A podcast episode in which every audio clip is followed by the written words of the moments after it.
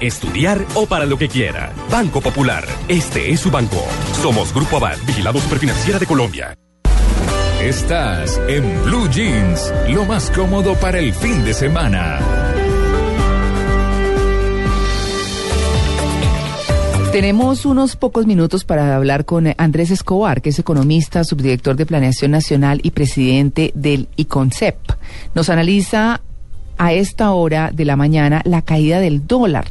Mm, todos hemos visto publicaciones eh, por estos días que hablan de cómo el dólar está al mismo precio que en el siglo anterior, eh, que hace una década. Así que, pues para explicarlo muy sencillo y muy claro, lo hemos invitado. Señor Escobar, muy buenos días. Muy buenos días, me declara a los compañeros de mesa y a toda la audiencia. Bueno, ¿de qué se trata esto? Digamos, eh, para hacerlo en términos sencillos, ¿qué pasa con el dólar? El dólar es un problema de oferta y demanda. Cuando hay muchos dólares que vienen al país y pocos dólares que salen, pues la tasa de cambio se revalúa. Eh, nosotros yo creo que estábamos en una calma un poco engañosa de que el dólar estaba volviendo a devaluarse, es decir, ya estaba por encima de 1.800 pesos por dólar, eh, pero había una serie de problemas afuera, incertidumbre en Europa, etcétera, y esos problemas están empezando a pasar y está quedando la situación de verdad y es que estamos en los valores en los que creo que nos va a tocar acostumbrarnos a vivir con el dólar de 1770, 1770, 80. Claro, eh, cuando uno habla de comprarlo en el mercado negro y de comprar el, dólar oficial y demás, ¿cuál es la diferencia en precios?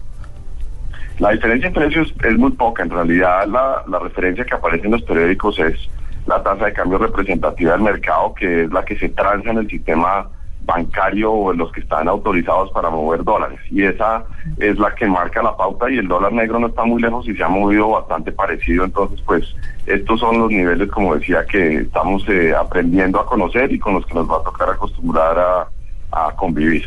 Para explicar muy claramente, ¿en qué influye en la economía nacional el precio del dólar, por ejemplo?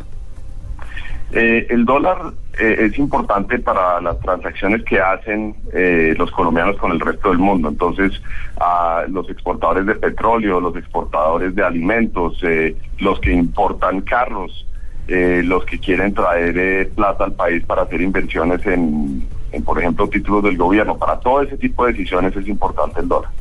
¿Y mm, qué tanto cree usted que puede afectar la economía nacional ese comportamiento del dólar este año? Pues el dólar cuando eh, se reevalúa o cuando hay menos pesos por dólar, eh, pues eso le resta competitividad a los exportadores. Entonces un punto que es importante es que cuando los exportadores pierden competitividad por cuenta del dólar, pues una manera de recuperar esa competitividad es eh, reduciendo costos que les permitan amortiguar esa pérdida de, de ingresos.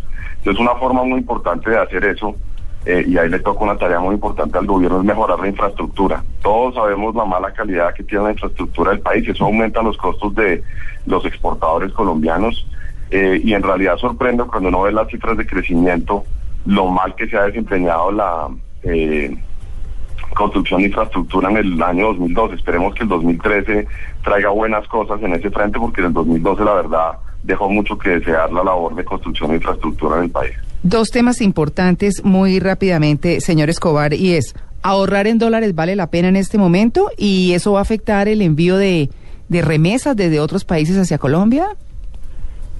Eh, yo creo que en, estas circunstancias es mejor ahorrar en pesos. Eh, la preferencia de los extranjeros por los activos en pesos colombianos es una de las razones por las cuales están entrando dólares y nos estamos eh, revaluando. Eh, en esa medida yo creo que Colombia es una buena apuesta para hacer y yo recomendaría más eh, ahorrar en pesos. Los que mandan remesas del exterior, que tienen eh, personas que viven afuera y que le mandan a sus familias aquí en Colombia, pues yo les recomendaría que una vez les lleguen los pesos o los dólares, los vuelvan pesos y los ahorren en pesos. Bueno, muy bien, pues clarísimo, en lenguaje sencillísimo, mm, quedó perfecta la explicación. Señor eh, Andrés Escobar, muchas gracias por su atención con el Blue Jeans de Blue Radio.